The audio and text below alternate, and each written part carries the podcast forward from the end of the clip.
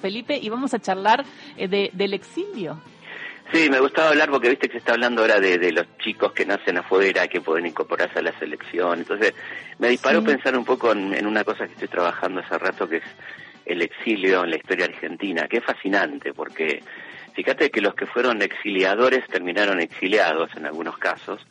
El primer, el primer exiliado así, este, expulsado, exiliado fue Manuel Dorrego, uno de los primeros, ¿no? Este, hubo, hubo algunos también que fueron exiliados, pero dentro del territorio, que fueron los, los morenistas que fueron mandados a Carmen de Patagones, pero eso es dentro del territorio, ¿no? Pero mm, recordemos que el ostracismo era el peor castigo que había en la Grecia clásica, ¿no?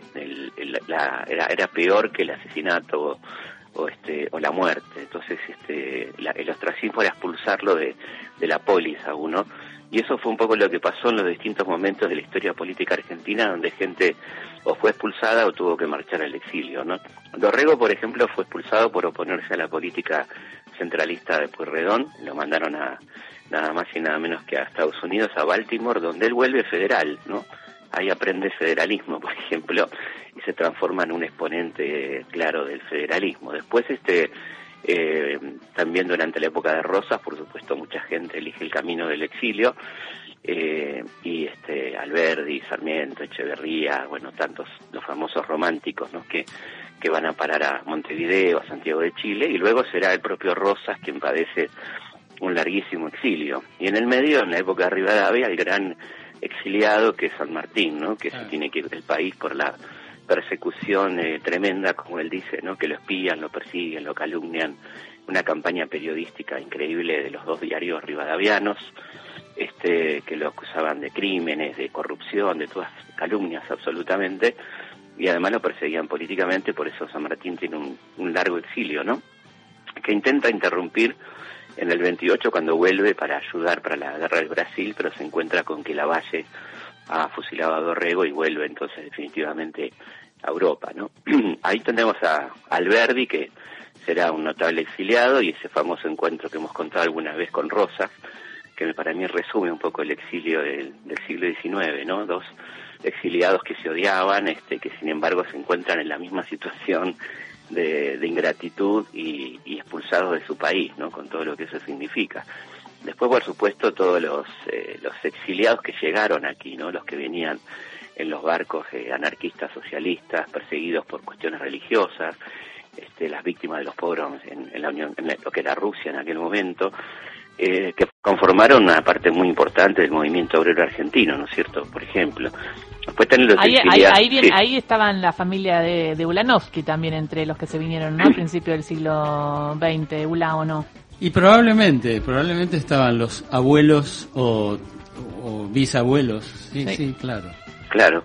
Bueno, después, por supuesto, el golpe del 30 provocó este, varios exilios, eh, algunos presos y exiliados, ¿no? Este, durante esa década infame. Eh, hubo también quien se fue durante el peronismo y también hubo peronistas que se tuvieron que ir en el 55, este, por ejemplo Arturo Jaureche, entre otros, este, además de los miles de presos que hubo también en ese momento. Después hubo, por supuesto, la, el gran exilio este, previo a la dictadura y durante la dictadura, ¿no? Y ahí también tengo que hablar de Carlitos. parte, claro, Fíjate que viene de familia exiliada, que viene a la Argentina y también te tuviste que ir, Carlitos, en los 70. Sí, sí. Eh, el exilio es parte. Ahí estuve dos veces, me fui a México. Eh, pero bueno, eh, eh, la verdad es un gran tema, este. Sí, sí, lo estoy resumiendo, pero en el medio hay cosas fascinantes, ¿no? Porque eh, en el medio está también los exiliados de la República que vinieron a Argentina, tipos muy notables, como Rafael Alberti, Manuel de Falla, fundadores de editoriales, como por ejemplo Sudamericana, Lozada, ¿no? Que, que fueron esos famosos republicanos que vinieron acá, Miguel de Molina, ¿no? Este, el gran cantante. Este, bueno, obviamente el gran exilio, quizá en la etapa de mayor exilio fue la dictadura, una cantidad impresionante de, exiliados, este, y después tenemos los exiliados económicos del, del 89, fundamentalmente el 2001, ¿no? que fue un momento de, mucha gente que se fue por cuestiones económicas del país, ¿no?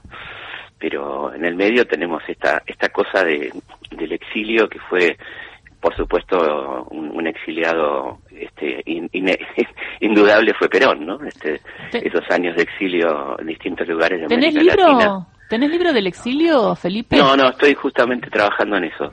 Estoy empezando a pensar en O sea que pronto te vamos a leer en ese con un no libro. No sé si pronto, porque lleva su tiempo, pero...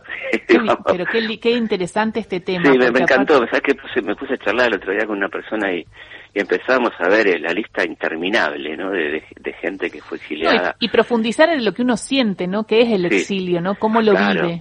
El, el no poder venir, ¿no? El, bueno, tenés a Julio Cortázar, tenés mm. tanta gente impresionante, ¿no? Que tuvo en distintos momentos eh, que irse del país y, y mucho escrito. Hay un hermoso libro de Osvaldo Bayer y Juan Gelman que se llama Exilio, que es maravilloso, ¿no? Que son ellos dos charlando desde desde el exilio, que significaba no saber que no puedes volver a tu país, ¿no?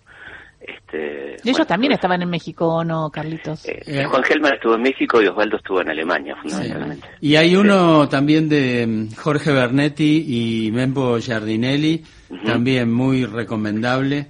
Eh, de, otro de una persona que se llama Yankelevich, no me acuerdo, no me acuerdo el, el nombre. Y también el humilde libro mío que se llama Seamos felices mientras estamos aquí. Sí, claro, de los Ángel Mex, hermoso, hermoso libro. Muy lindo libro, totalmente. Me encantó, absolutamente. Así que te, lo, te lo pongo a disposición. Dale, sí, lo tengo, lo tengo firmado por vos además. Así que... Ese lujete. Absolutamente, sí, re lindo. bueno, Felipe, que sea en el 2023 entonces, que comience el trabajo y que veamos más libros tuyos, que te veamos más en el escenario, que también fue algo lindo del 2022. Eh, y te deseamos un muy, pero muy gran año. Aprovecho para invitar a la gente que nos escucha en todo el país, que voy a estar ahora el 2 de enero en Mar de Plata, este, presentando mi libro Calles, eh, con entrada libre y gratuita ahí en el Costa Galana, el ciclo Clase Planeta todos los años, voy a estar ahí presentando el libro el lunes 2 a las eh, a las 20 horas. Perfecto, en el Costa Galana. Bueno, pasado entonces, eh, 2 de enero, los que están por la costa se pueden ir a escuchar a, Felipe, agéndenselo. Muchísimas gracias y nos reencontramos el año que viene, Felipe. Bueno, que empiecen muy bien el año. Beso enorme para vos, para Carlitos, para todo el equipo, todos los queridos compañeros de, de Radio Nacional y lo mejor, lo mejor para el año que viene. Vamos, lo mejor. Nosotros también te queremos mucho. Un abrazo. Beso, enorme, Beso enorme. Hoy